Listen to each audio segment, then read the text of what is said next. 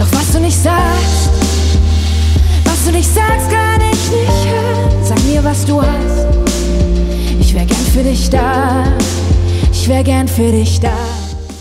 Auch Jesus hat ja schon gesagt, was willst du, dass ich dir tun soll. Also steht das Hören auf jeden Fall am Anfang. Da ist sich Gemeindereferentin Eva Meder-Thünemann mit der Songschreiberin Lotte einig. Hören ist wichtig. Und während die Sängerin ein Lied davon singt, hat Meder-Thünemann gemeinsam mit ihrer Kollegin Pfarrerin Ulrike Gitter eine konkrete Zuhörmöglichkeit geschaffen. Die beiden leiten das ökumenische Projekt Sinnschätze Kirchenladen in Aschaffenburg und haben für ihre Arbeit etwas sehr Außergewöhnliches angeschafft. Ja, das ist ein riesengroßes Ohr, wie ich immer sage, wobei es auf den ersten Blick vielleicht gar nicht so stark als Ohr erkennbar ist. Man sieht eine große Ohrmuschel.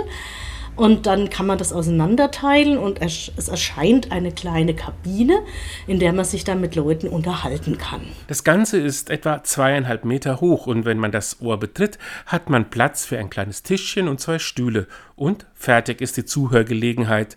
Sie ist auf jeden Fall ein Hingucker, sagt die Seelsorgerin. Und das ist ja schon immer was, was wir, glaube ich, von Kirche dringend brauchen, dass wir mal wieder was zeigen, was wir für gute Ideen haben und dass wir unter den Menschen sein wollen. Und das, finde ich, braucht es tatsächlich. Also ein deutliches Signal, wir wollen unter den Menschen sein. Und unser Logo ist auch, wir haben ein offenes Ohr, wir hören, was sie zu sagen haben. Die Aktion passt gut zum Jahresmotto, das sich die Diözese Würzburg für 2022 gegeben hat. Gib mir ein hörendes Herz.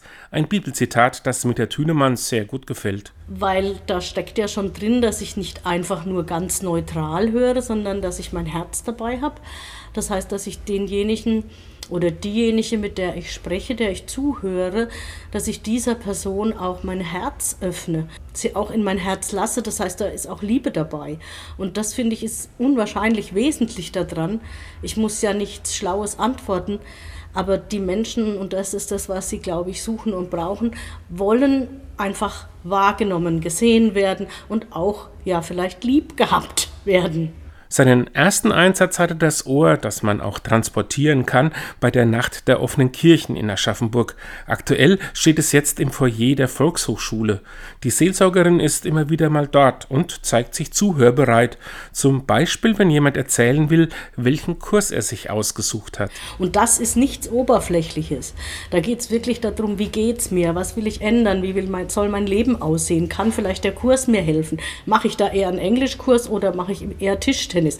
Also solche Gespräche, da, und da geht es dann sehr schnell auch in die tieferen Gefilde, wo man dann halt auch zugibt, was man nicht gern zugibt heutzutage, dass man einsam ist. Auf die Frage, ob denn nicht viele Menschen bei Kirche eher ans Predigen als ans Zuhören denken, sagt Meta Thünemann. Tatsächlich finde ich es auch wichtig, dass wir was zu sagen haben, was Vernünftiges zu sagen haben. Aber damit man was Vernünftiges sagen kann, muss man auch erst mal zuhören.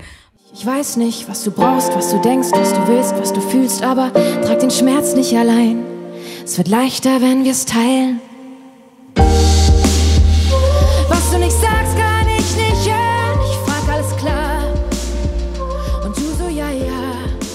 Doch was du nicht sagst, was du nicht sagst, kann ich nicht hören. Sag mir, was du hast. Ich wär gern für dich da. Ich wär gern für dich.